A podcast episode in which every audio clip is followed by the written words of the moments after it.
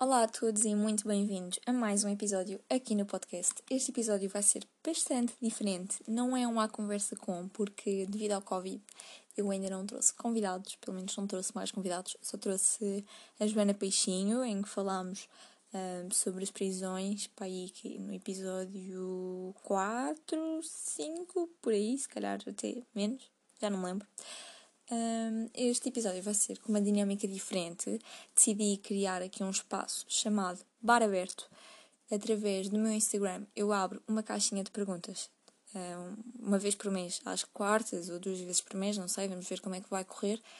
Uh, e vocês deixam para lá perguntas ou temas que querem que eu aborde neste episódio em específico. E depois, na terça-feira, ele sai. Fizeram-me para aí 20 perguntas, eu escolhi aqui umas 8, 9 para responder, porque acho que algumas são um bocadinho complexas. Se não forem, depois vou buscar mais. Uh, mas também não queria estar a alongar isto muito, porque eu acho que com algumas perguntas que eu tenho aqui, isto podia ir parar a uma hora de episódio. Ehm, então estou a tentar encurtar um bocadinho a coisa. Relativamente ao nome das pessoas que perguntam, eu pensei um bocadinho na questão e inicialmente estava a pensar em fazer em anónimo, mas depois é um bocado difícil passar isto para podcast quando não digo o nome da pessoa. Imagina, em formato YouTube, quando as blogueirinhas fazem o QA, uh, eh, elas metem tipo lá um mini print daquilo que a pessoa perguntou e leem ao mesmo tempo, e aquilo tem ali um, uma parte visual. Os podcasts não têm, portanto, eu sinto necessidade de dizer o nome da pessoa. O que eu acho que seja uh, irrelevante na mesma e de certa forma quase que vai para o anonimato, porque só essa pessoa é que sabe o que é que me disse a mim e só eu é que sei o que é que ela deixou na caixinha de perguntas. Eh, eu não vou dizer o arroba da pessoa, não vou dizer o último nome da pessoa, vou só dizer o primeiro, ou um dos que esteja tipo na biozinha dela ou na página dela. Um, e pronto, é, é muito isto. A primeira pergunta é do Miguel. Ele perguntou. Perguntou não, ele tipo disse para eu falar sobre a igualdade de género e o cavalheirismo. Isto tem um, um background, tem um contexto uh, que basicamente uh, em hora de ponta, num um, transporte público, acho que era um metro, isso não é muito relevante, mas pronto. Uma senhora estava-se a queixar que nenhum homem lhe tinha dado lugar e que já não se faziam homens como antigamente e que não eram cavalheiros e não sei o que, não sei o que mais. Pronto, isto foi filmado, na altura correu a internet inteira, volta e meia, algum esquerdo macho, um, perdoem a expressão, alguma pessoa se lembra de republicar isso na, numa das redes sociais, mas eu sinto que quando há esta republicação, nunca é no intuito de debater sobre o assunto, mas rebaixar ou tentar fazê-lo uh, perante feministas ou uh, pessoas que defendam a igualdade de género. A questão aqui, na minha opinião, uh, não é que seja impossível as duas coisas coexistirem, eu só acho que o cavalheirismo era um nome que se deu a uma data de anos é uma coisa muito simples. Um homem ser bem educado a uma mulher. Tão simples quanto isto. Portanto, um homem que abre a porta a uma senhora para a deixar passar, uma mulher que abre a porta a um senhor mais velho para o deixar passar, ou uma pessoa não binária que abre a porta a uma mulher para a deixar passar, and so on, é só boa educação e bom senso. Portanto, eu não acho que uma coisa elimine necessariamente a outra. Um, pessoalmente, uh, sempre abri a porta a pessoas mais velhas que eu. Sempre fiz isso. E sempre deixei pessoas mais velhas que eu passarem primeiro que eu, sendo mulheres, homens, não binários, etc. Portanto, eu acho que aqui é só uma questão de bom senso, boa educação e não é um tema assim tão extenso quanto, quanto isso, mas podemos estendê-lo. Um, e isto depois também vou falar outra vez noutra pergunta que me fizeram, mas uma questão muito simples não podemos assumir o género de uma pessoa pela forma como olhamos para ela. Não é por uma pessoa vestir eh, saia ou ter o cabelo comprido que ela é necessariamente uma mulher ou que necessariamente se identifica com o género feminino. Portanto, um homem que se levante e dê lugar a uma pessoa com saia e cabelo comprido não tem de necessariamente estar a dar o lugar a uma mulher, pode estar a dar o lugar a uma pessoa não binária, a uma pessoa de género fluido. Uh, e, e se calhar esta questão já faz confusão à, à pessoa que, que, a, que a colocou, mas epá, é um bocado simples quanto isto. Tipo, eu estou no metro, no comboio, no autocarro, sei lá, em qualquer transporte, dou sempre o lugar a uma pessoa que esteja mais carregada que eu, que tenha filhos, crianças pequenas, que esteja grávida. Um, por uma questão de boa educação, é pá, sou nova, tenho boas pernas, consigo estar ali em pé, portanto não, não vejo grande alarido. Também me fizeram outra questão sobre transportes públicos, que basicamente diz o seguinte: Achas que devia existir carruagens próprias para homens e mulheres? Nem. Nem não, nem sim. A questão é um bocadinho complexa. Uh, por por um, um facto muito, muito simples. Todos sabemos, ou devíamos saber, que uh, uma parte significativa da população está uh, quase constantemente sobre perigo iminente. Portanto, mulheres, minorias, pessoas não binárias, pessoas transgênero, estão constantemente a ser alvo de assédio, seja moral, físico, intelectual ou sexual em transportes públicos ou noutras atividades do seu cotidiano. Portanto, se calhar criar uma carruagem para homens e para mulheres poderia ser benéfico se só existissem homens e mulheres. Portanto, aqui, se quiséssemos mesmo fazer isto no intuito de proteger as pessoas, teríamos de criar uma carruagem para pessoas não binárias, género fluido. E, e a questão é que eu não acho que enquanto sociedade estejamos dispostos a isso. A forma como a sociedade está, não acho que ela esteja disposta a isto. Mas mesmo que estivesse, uh, creio que em circunstâncias isto não iria ser uh, respeitado. Uh, todos nós já andámos de comboio, ou quase todos, em hora de ponta, e bem sabemos um, a salgueiria que para ali vai, a confusão que para ali vai. O pessoal só está preocupado em, em, em entrar, já nem é se sentar, é só entrar para ter a certeza que chega ao seu destino a horas. Portanto, acho que hum, se houvesse estas coisas da carruagem eh, uma só para mulheres, outra só para homens, outra só para pessoas uh, género fluido ou não binárias. Epá, suponhamos que a dos homens vai cheia, mas a das mulheres só tem três ou quatro pessoas. Vamos impedir um homem de chegar ao seu destino para não estar uh, naquela carruagem com as mulheres? Percebem? Acho que isto não iria ser respeitado. E mesmo que fosse, quem é que haveria de estar lá a inspecionar se ali só estão mesmo homens, se ali só estão mesmo mulheres, se ali só estão mesmo não binários, pessoas de género fluido. É, não, não acho que seja execuível. Acho que o melhor que podemos fazer é continuar a falar sobre o assunto, dar visibilidade ao assunto, um, dar palco a pessoas que estudam, que sofrem com o assunto e, eventualmente, haverá de haver melhorias na, na sociedade e não haveria necessidade de surgirem estas questões porque as pessoas não se sentiriam sobre ameaça de perigo ou assédio, um, perigo e assédio, aliás, e por isso não, não acho que, que deva existir. No entanto, se chegarmos a um, um, tempo extremo, se calhar não, não é assim tão problemático com isso, não sei. Outra pergunta que se fez foi o que achas do conflito entre Israel e Palestina? Primeiramente, acho que não é um conflito, acho que o que estamos a ver é um genocídio e uma limpeza étnica, uh, e acho que hum, devemos começar a chamar os nomes certos às coisas, às situações, porque vai. Um, as pessoas vão olhar para isso com outros olhos, não é?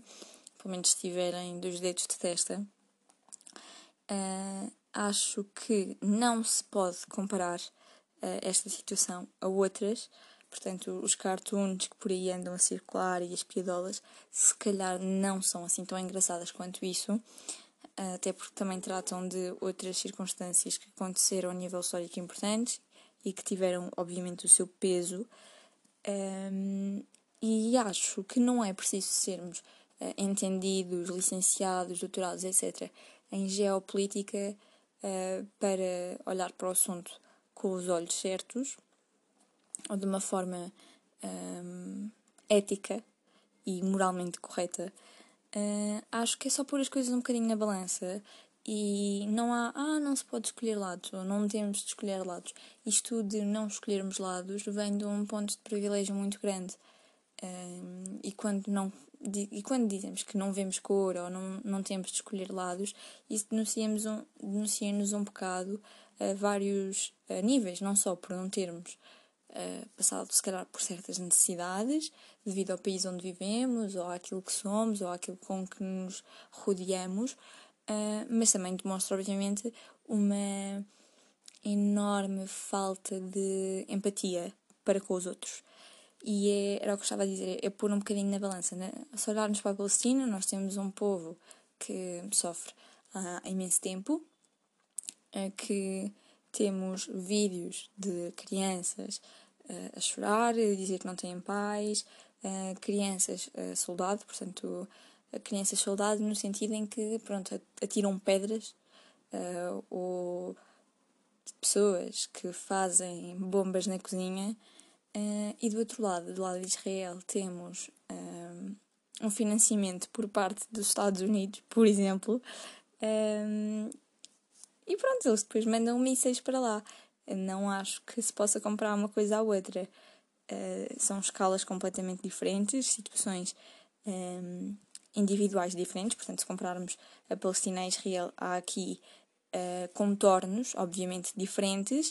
Uh, é uma situação com os seus com as suas especificidades, aliás, mas lá está, eu não acho que seja necessariamente preciso ter ou ser entendido no, no assunto, nomeadamente em geopolítica, para ter o mínimo de empatia e um, olhar para a Palestina e tentar apoiar a Palestina na medida do possível. Um, há vídeos, notícias uh, muito chocantes. Uh, acho que as duas que mais me marcaram foi a de uma mãe uh, no Twitter a dizer que tinha se deitado com os filhos na mesma cama para que, quando rebentassem com o prédio dela ou se morressem, uh, não haver ninguém a chorar a morte de um familiar. Morriam todos, ninguém tinha de lamentar a morte de ninguém. Uh, e outra foi um vídeo de uma menina de 10 anos a dizer que estava doente o tempo inteiro, que olhava à sua volta e não conseguia fazer nada, que ela queria estudar para ser médica, para ter uma profissão, para ajudar o seu país e não tem nada onde se agarrar porque está uh, em perigo iminente nessas situações. Uh, portanto, não podemos comparar o Israel à Palestina, na minha opinião, são coisas muito diferentes. Este tema foi assim um bocadinho pesado. Um, quero riscar esta aqui, pronto. Perguntaram-me também, uh, acho que foi o Ricardo, qual é, qual é que achas que é o maior problema do mundo atual e qual a solução? É assim, eu acho que há uns tempos atrás diria que era a hipocrisia, não, a ignorância, aliás, a hipocrisia também, mas a ignorância essencialmente, uh, tendo em conta que é uma coisa uh, que nos compõe, faz parte de nós, somos todos ignorantes em certos aspectos, em certos temas. No entanto, acho que o maior problema agora de todos e que pode englobar tudo é não nos conseguirmos pôr no lugar do outro. E pronto, isso parece quase utópico e muito bonito, com muito floreado, mas é, é, é mesmo a verdade, tipo, é, é o que eu acho. Cada vez mais temos menos sensibilidade para nos pôr no lugar do outro, seja em situações de um, genocídio em massa, com limpeza étnica, como no caso de Israel versus Palestina, seja em casos nacionais, uh, por exemplo, uh, no caso. Olha, agora não me lembro. Não me lembro do nome da senhora, mas pronto. No caso daquela mãe que foi espancada por ela ou a filha não terem o passe, uh, são coisas. Às, às, vezes são coisas que acontecem, nomeadamente nesse caso do passe. Pronto, se calhar a senhora até tinha o passe e esqueceu-se do passe em casa uh, e definitivamente não merecia aquilo. Mas foi tão rápido as pessoas criticarem logo: ah, ela devia ter o passe, porque é que ela não tinha o passe, não é? Uh, e não se pôr no lugar dela pronto, olha, se calhar não tinha. Uma coisa não justifica a outra. O que lhe aconteceu não justifica uh, o facto de ela não ter o passo, a filha não ter o passo, ou o que é foi. E o facto de não nos conseguirmos pôr no lugar da outra pessoa leva-nos uh, a tomar ou a seguir certos tipos de discurso, nomeadamente uh, discursos populistas ou com grandes falácias, porque é mais fácil esta coisa de nos metermos no lugar do outro, calçarmos os sapatos do outro, às vezes requer alguma ginástica mental e cada vez mais uh, temos menos essa capacidade. É aquilo que eu tenho visto, tipo, à, à minha volta, não só em situações do cotidiano, obviamente, mas na, na internet e assim.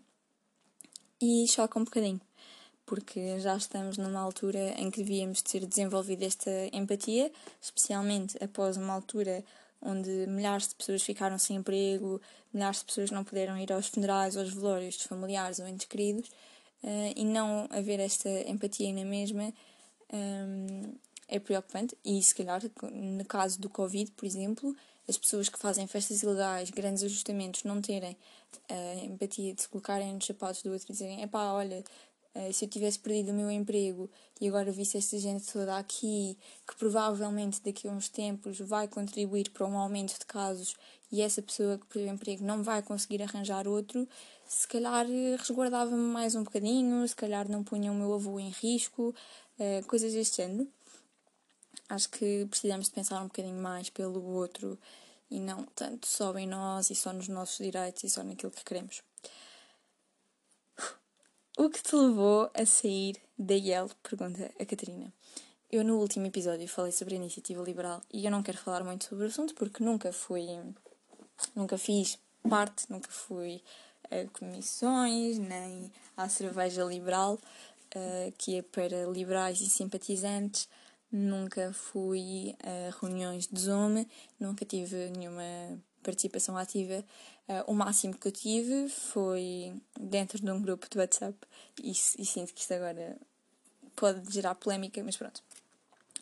E o que me levou a sair foi essencialmente o facto de cada vez mais um, conseguia ver pontos que eu defendia noutros partidos e cada vez menos conseguia ver pessoas no partido em que eu me identificava a defender aquilo que o partido supostamente defende uh, e aquilo com que supostamente uh, se alinhavava dentro do partido.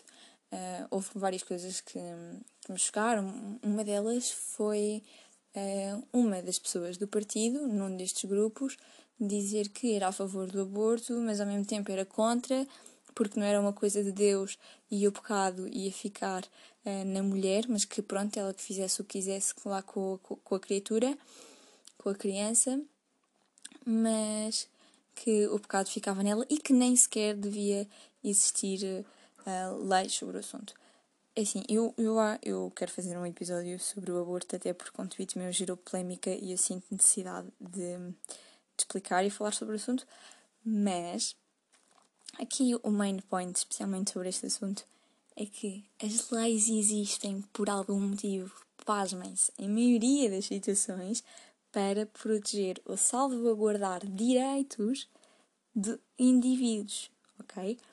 Portanto, quando temos leis sobre o aborto, é para assegurar que as gestantes ou os gestantes têm é, um procedimento seguro, que não vão morrer por causa de uma infecção, que não o vão fazer clandestinamente, que é seguro, ok? Para reservar alguns direitos destas pessoas. Portanto, eh, nomeadamente, em maior parte dos casos, mulheres. As leis do aborto são bastante importantes na defesa das mulheres.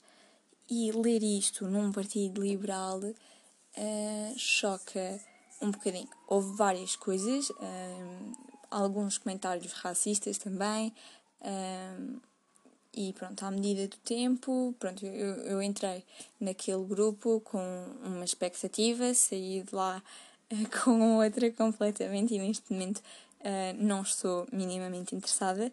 Outra coisa que também me fez, obviamente, desmarcar-me do partido foi o silêncio deste perante causas sociais.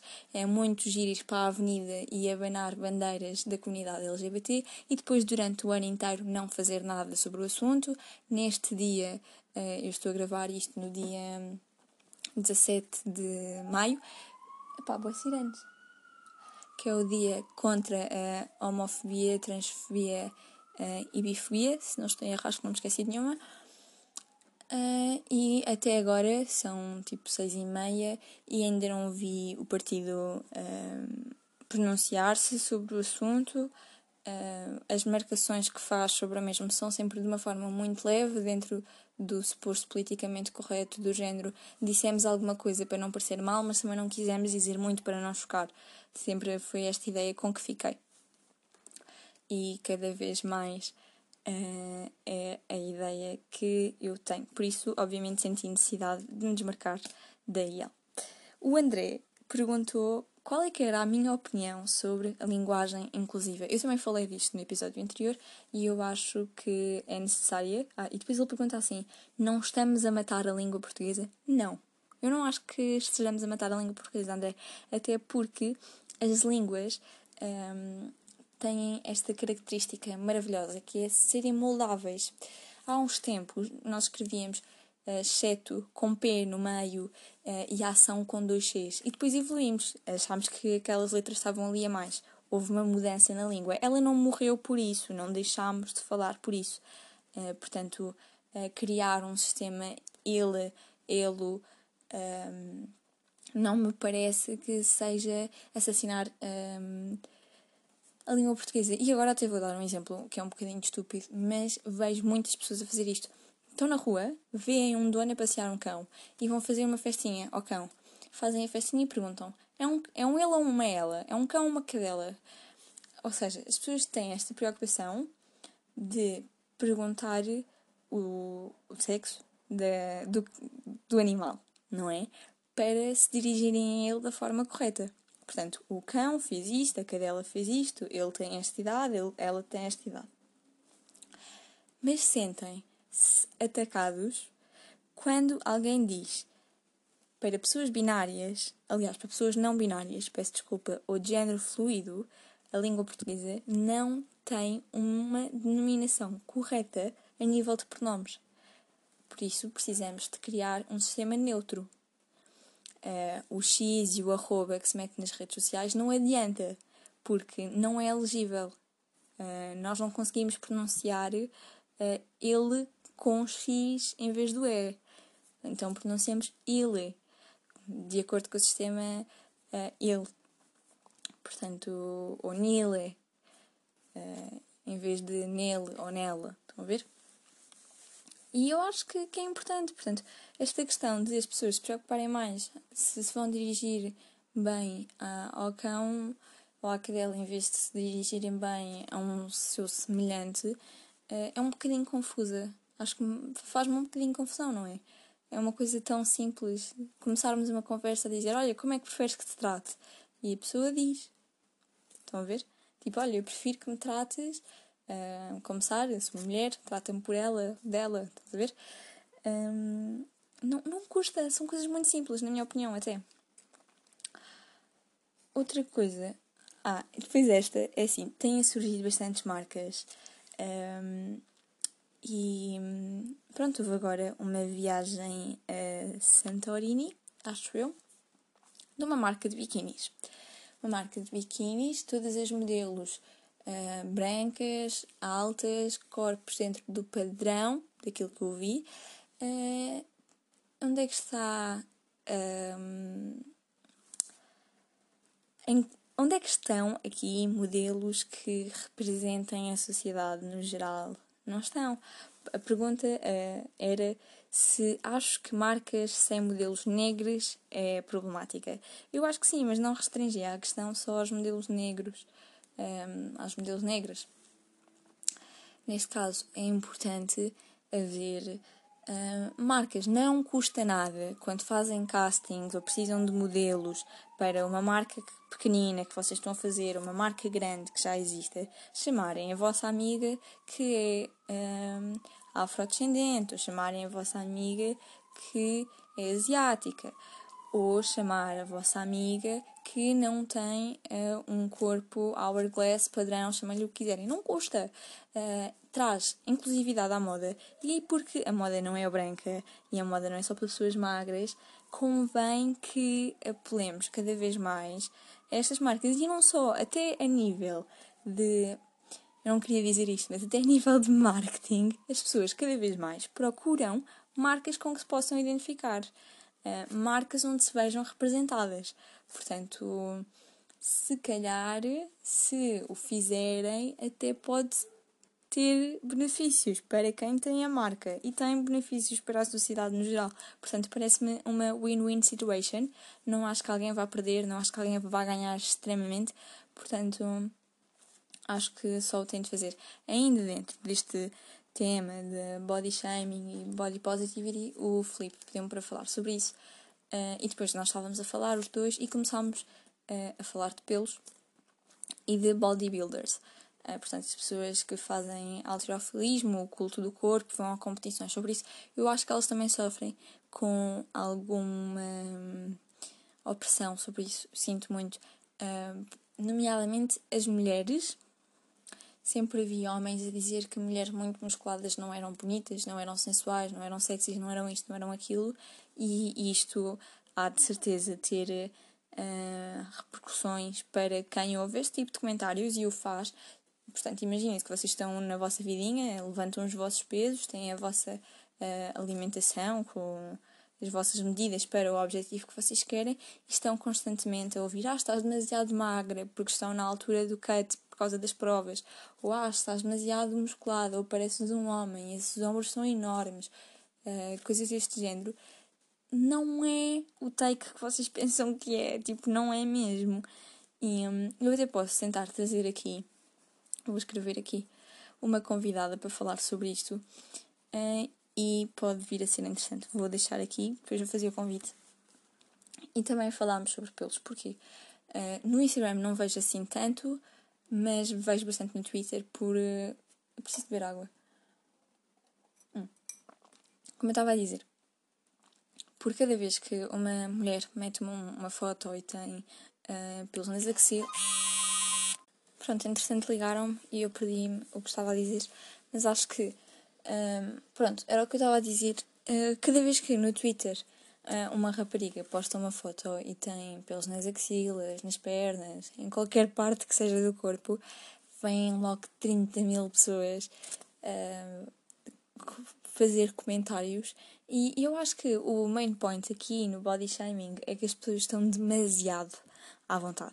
Estão demasiado à vontade para dizer que X pessoa é gorda, que X pessoa tem músculo a mais, que X pessoa tem pelo a mais, uh, quando esquecem-se que uma das funções do pelo é proteger e que não há nada de porco ou nojento no mesmo, mas o oposto também acontece, especialmente quando falamos de pelo.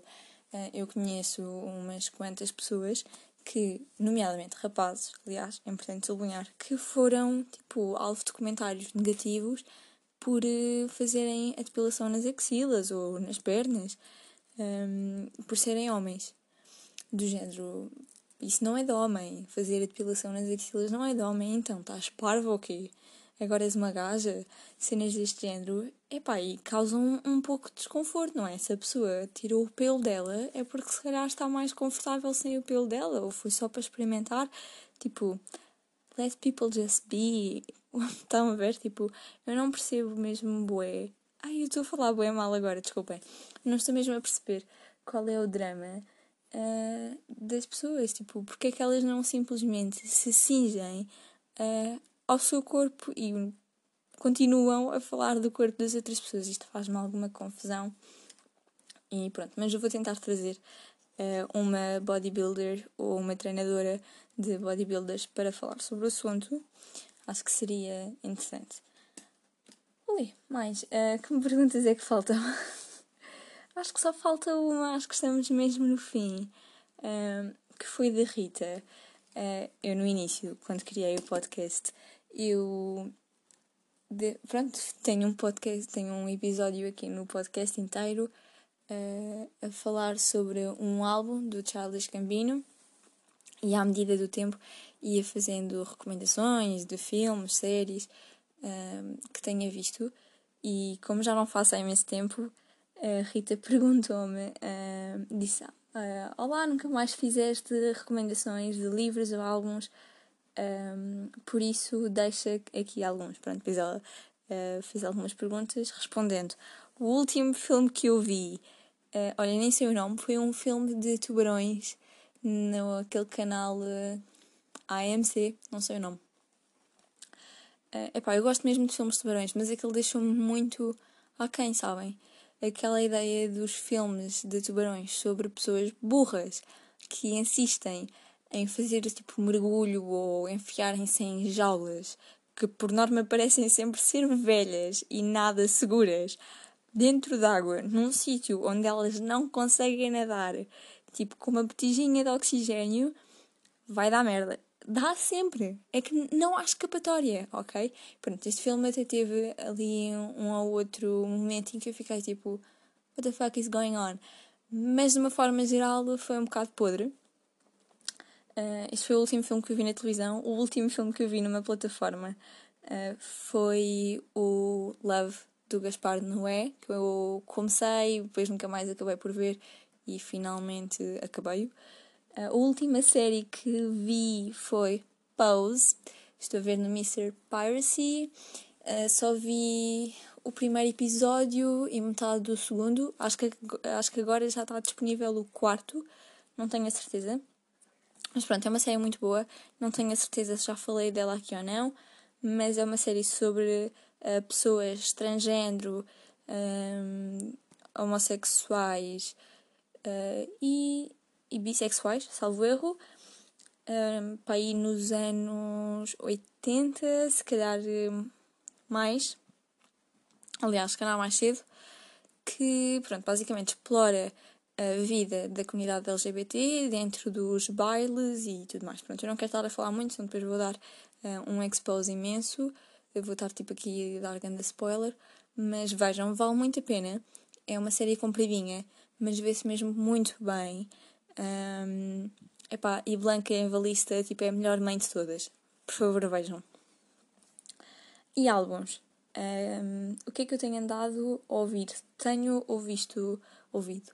Ih, meu Deus! Tenho ouvido uh, música portuguesa bastante. Não tenho ouvido álbuns de música portuguesa, mas assim de repente, sei lá, o último, não sei se é o último, olhem, agora até tenho de abrir aqui o Spotify para saber. Um, o que é que eu tenho andado a ouvir? Olhem, ouvi o último álbum do Alcohol Club, uh, ainda não digeri, portanto ainda não sei se gosto ou se odeio, ainda não sei. Tenho ouvido mais. Olhem, um álbum muito bom que hoje faz dois anos é o Igor, do Tyler the Creator. Juro que adoro esse álbum. E outro muito bom que eu tenho uh, ouvido é um do Luís Chivero, uh, Luís Chivero, aliás, e é o Sol Voltou. Pronto, é de 2019, acho que foi o último dele, não sei. Uh, e pronto, são estas as músicas que eu tenho andado a ouvir ultimamente e livros que tenho andado a ler. A Rita também perguntou. Neste momento estou a ler A Gorda, que é um livro de Isabel Figueiredo, muito bom, por sinal, até agora. Pronto, fala da vida de uma senhora uh, gorda, tal como o título diz, uh, é a forma que ela usa para se descrever e como ela, pronto, vive o seu dia a dia e um pouco da sua vida. Não quero estar aqui a falar muito porque é um livro que precisa mesmo de ser lido para se perceber. Eu queria ver se o encontrava para ler. Pronto, o que diz na contracapa é só: Estou aqui de passagem, é para seguir em frente, sou de ferro e ninguém me dobra. Em silêncio, sou sempre eu e o que em mim se compõe e apruma.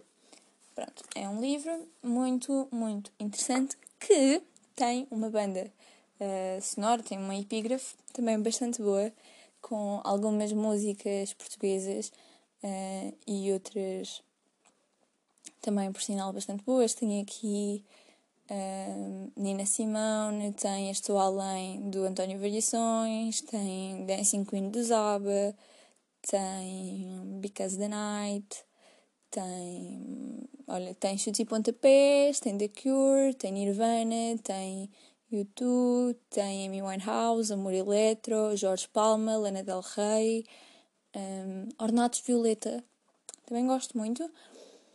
Um, e pronto, acho que é tudo o que ando a ler e a ouvir neste momento. Ando também a acabar. Uh, acho que só me faltam duas teses para acabar de ler O Feminismo para os 99%, o Manifesto, que foi o livro que eu recomendei no episódio passado.